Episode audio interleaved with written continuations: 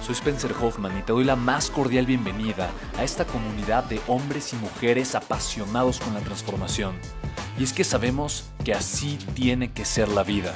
Habiendo tantos con la mente confundida y plomo en el corazón, desperdiciando su potencial y dejando su vida para después, para nunca, sabemos que tenemos que hacer algo. Y es por eso que estamos comprometidos a cambiar las cosas. No somos uno más del montón y pasamos desapercibidos. No le hacemos caso al miedo ni huimos del dolor de pagar el precio. Y sobre todo, no cargamos con el pasado ni con el arrepentimiento porque vivimos en el presente. Creemos en la grandeza y la creamos. Creemos en quienes lideran con su inteligencia y su pasión y en quienes construyen un imperio con su potencial a pesar de venir de la nada.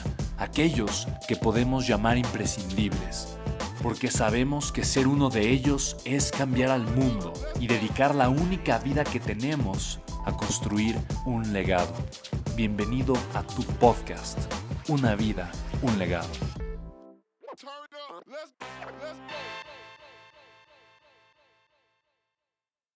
¿Cómo fue que te diste cuenta del potencial que, que estabas arrancando? Anécdota. Yo soy mexicano, yo nací en la Ciudad de México, mi padre murió, yo estaba muy pequeño cuando él falleció hace toda la vida, cuando él tenía tres años, mi mamá, madre soltera, con cuatro hijos, nos sacó adelante.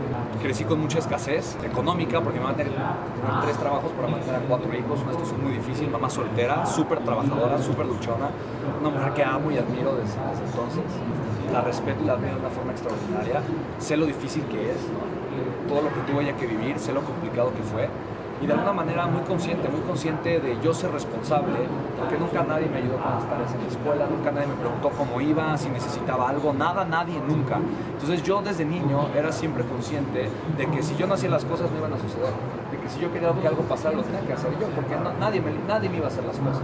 He sido siempre una persona muy inquieta, muy obsesiva con, el, con entender la transformación, buscar crecer, dedicar mi vida a hacer algo importante. Yo a los 16 años estuve en embolia y estar consciente de la muerte me hizo apegarme mucho más a la vida.